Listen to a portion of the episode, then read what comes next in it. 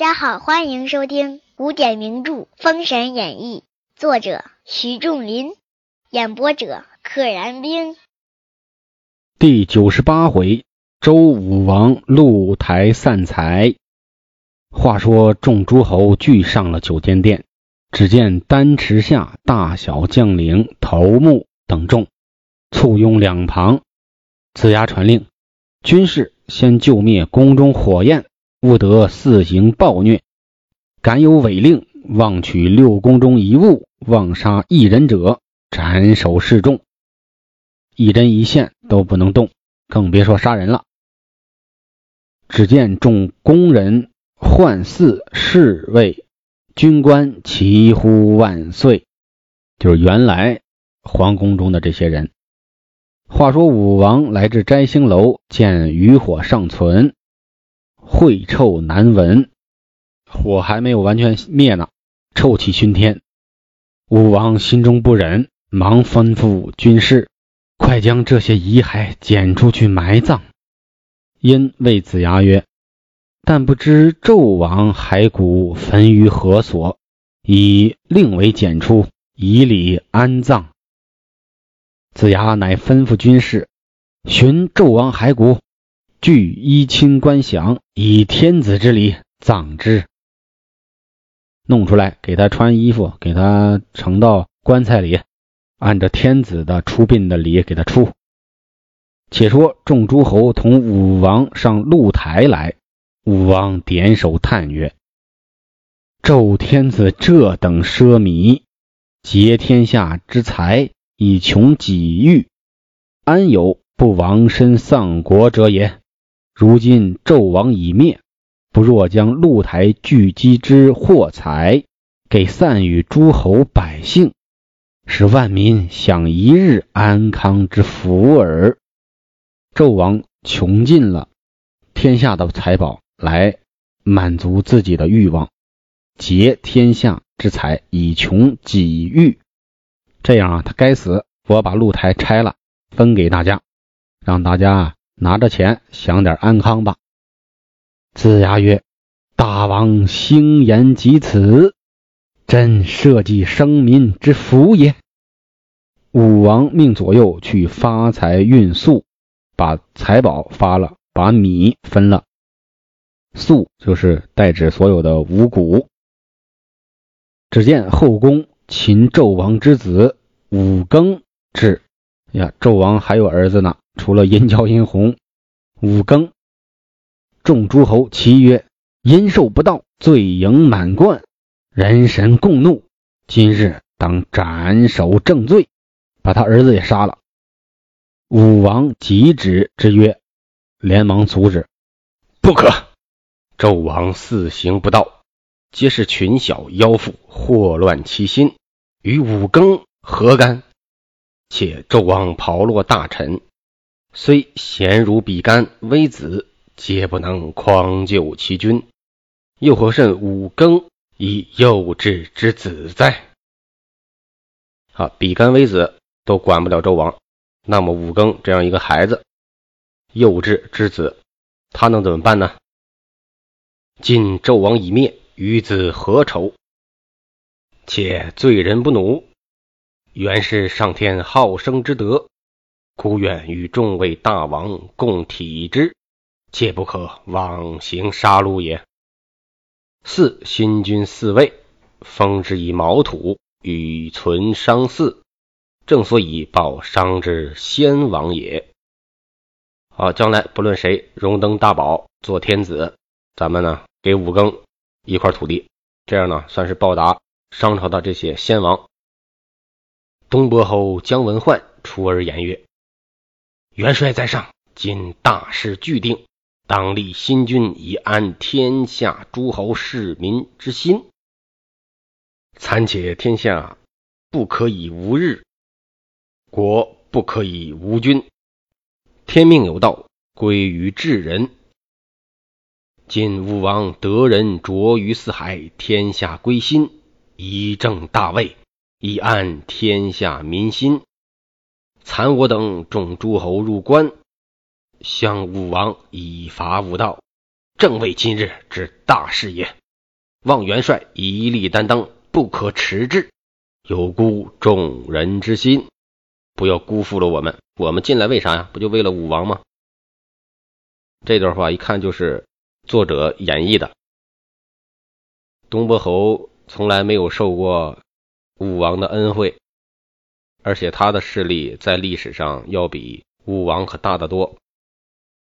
其实真实历史中，武王伐纣并不是当时的真正大事件，真正大事件其实是姜文焕和纣王之间的连年战斗，耗损了商朝的绝大部分国力。最后，哎，一回身才发现，武王已经壮大，已经攻进来了。但是小说中呢，肯定是以武王为主的，谁笑到了最后，谁就是主角。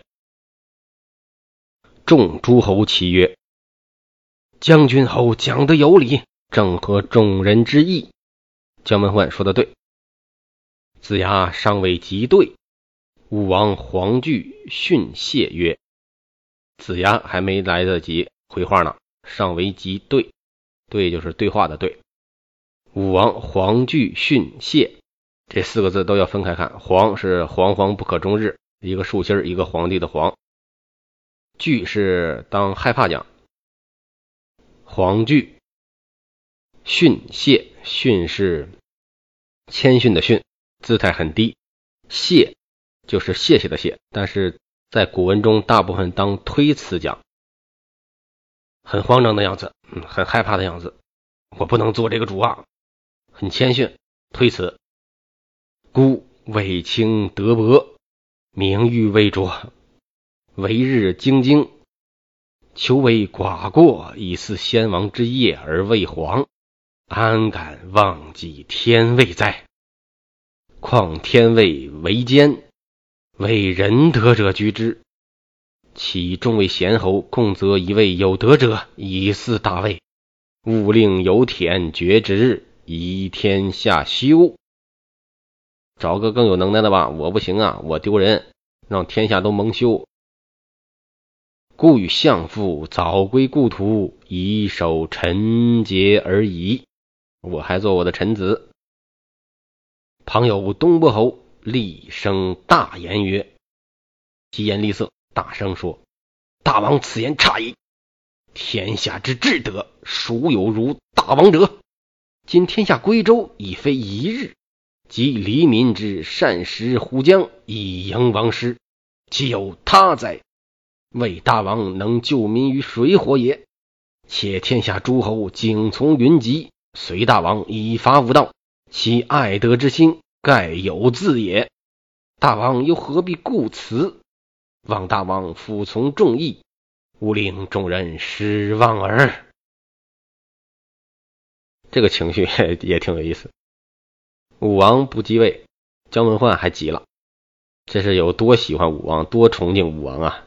但是他俩之前可没什么交集啊。说了这一顿，其实都是片汤话，我们都跟随你。你必须得做这个天子。武王曰：“法有何德？望贤侯无德，执此诚意，还当访寻有众，以服天下之心。啊，我何德何能啊？我姬发何德何能？发有何德？你们别固执了，赶紧再找别人吧。”东伯侯姜文焕曰：“昔帝尧以至德克向上帝。”德应大位，后生丹朱不肖，地求人而逊位，众臣举舜。舜与崇华之德，以继尧而有天下。后帝舜生子商，君亦不肖。舜乃举天下而让之禹。禹生起贤明，能承继下命，故相传而十七世。这是说的尧舜禹的事儿。啊，帝尧就是皇帝尧，当然不能叫皇帝。那个时代，皇和帝是分开的，直到秦始皇才把皇帝两个字接起来用。帝尧，尧呢，因为他品德很高，所以继承了这个位置。他生的孩子呢不肖，不行啊，能力不行，所以给了舜。舜呢继承了呢也生儿子也不行，所以给了禹。禹生儿子行了，生的启，启特别牛，启真的牛吗？启的唯一的牛就是他是禹的儿子。其实真实历史中也不难发觉，到了禹的这个时代，这个私产啊，还有这个人们这个生产力发展了，人们有了私产，这样就有了私心。那么天下是有德者而居之，就变成了儿子居之。直到近现代才改变这种是有德者居之。但凡大家看现在很多国家所谓子承父业的，其实都不太好。治节无道而失下政，成汤以至德放节于南朝，代夏而有天下，代替了夏朝。传二十六世至纣，大肆无道，恶贯罪盈。大王以至德与众诸侯公行天之讨。今大事已定，克成大宝，非大王而谁？不是你是谁？大王又何必固训在？固执的谦逊没用。武王曰：“故安敢方禹汤之贤者也？啊，我可不敢比你。方方向的方，也当比你讲。故安敢方禹汤之贤者也？大禹和商汤的这种，我不敢效仿啊。”姜文焕曰：“大王不是干戈，以仁义教率天下。”化形俗美，三分天下有其二，故凤鸣于岐山，万民而乐业。天人相应，理不可污。天上人间都应了你这个要当天子的道道了，理不可污，道理啊不可以被污蔑。意思就是我说的这是正理儿，你必须做天子。大王之正德，与二君何多让哉？跟禹和成汤来比，何多让？不比他们差。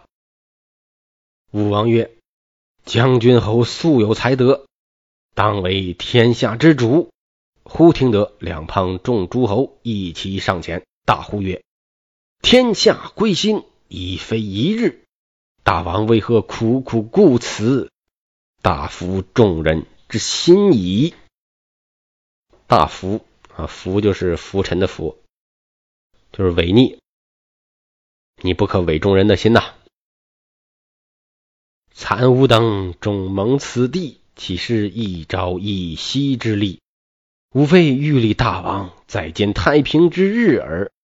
我们费了这么多的劲，耗损了那么多的国力、财力啊，人力、物力打进来，为啥呢？就是为了让你做天下共主。这话说的有多假呀？今大王舍此不居，则天下诸侯瓦解，自此生乱，是使天下终无太平之日矣。你不当，你罪过大了。这就是又求又要挟，其实说白了都是求。子牙上前即止之曰：“列位贤侯不必如此，我自有名正言顺之说，正是。”子牙一计成王业，致使诸侯拜圣君。话说众诸侯在九间殿见武王故训，俱纷然争辩不已。子牙乃止之，对武王曰：“纣王祸乱天下，大王率诸侯明正其罪，天下无不悦服。大王理当正位，号令天下。惨！”当日凤鸣岐山，祥瑞现于周地，此上天垂应之兆，岂是偶然？今天下人心悦而归周，正是天人响应，时不可失。这个时机不可丢失。大王今日故此，恐诸侯心冷，各散归国，患无所统，各据其地，日生祸乱。甚非大王调伐之意，你不当，大家回去之后呢，一盘散沙，各自为政，患无所统，涣散，没有一个统一的行政，这样你当初要攻打纣王的这个初衷不就失去了吗？你是想天下太平啊？你不当的话，天下还是乱了。这就是一种所谓的道德绑架，但是是大家心知肚明的一种说辞。身失民望，非所以爱之，是所以害之也。你这样不是为了老百姓好啊，你并不是真的爱老百姓，你是在害他们呐。这道德绑架的多好，问题是，你绑架他是为了让他荣登大宝，他自己心里也想，但这个台词啊就得这么说：愿大王详查。武王曰：“众人固是美爱，然孤之德薄，不足以胜此任，恐依先王之羞耳。我的品德很薄，德薄，这样啊，连我爹的面子一块都丢了。”东伯侯姜文焕曰：“大王不必训辞，元帅自有主见。”乃对子牙曰：“请元帅速行，不得迟滞，恐人心解散。”解散就是人心涣散。子牙急忙传令，命画图样造台，作祝文，昭告天地社稷。嗣后有大贤，大王再让位未迟。啊，这个戏演到这儿就太虚假了。说你先当，等有了有德之士呢，你再让位。这位置登上去之后还能再让吗？武王等的就是这句话，哎，给自己一个所谓的面子台阶儿下来，能够安安稳稳的做天子。众诸侯已知子牙之意，随声应诺。旁有周公旦自去造台。话说周公旦画了图样，于天地坛前造一台，于天地坛前造一座台。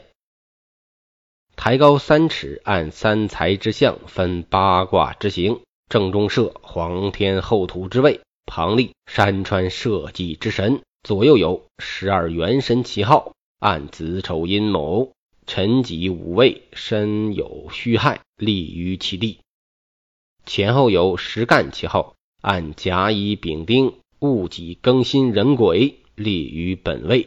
坛上有四季正神方位。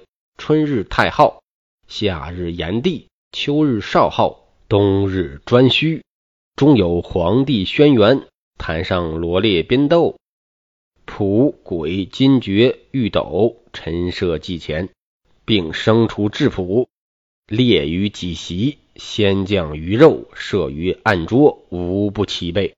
只见香烧宝鼎，花插金瓶。子牙请武王上坛。武王再三谦让，然后祭坛，还谦让呢。每一步都谦让，有意思吗？八百诸侯齐立于两旁，周公旦高捧祝文上台开读。话说周公旦读罢祝文，焚了。祝告天地毕，只见香烟笼罩空中，瑞霭烟云满地。其日天朗气清。惠风庆云，真是昌期应运，太平景象，自然迥别。那朝歌百姓拥挤，遍地欢呼。武王受了册宝，即天子位，面南垂拱端坐。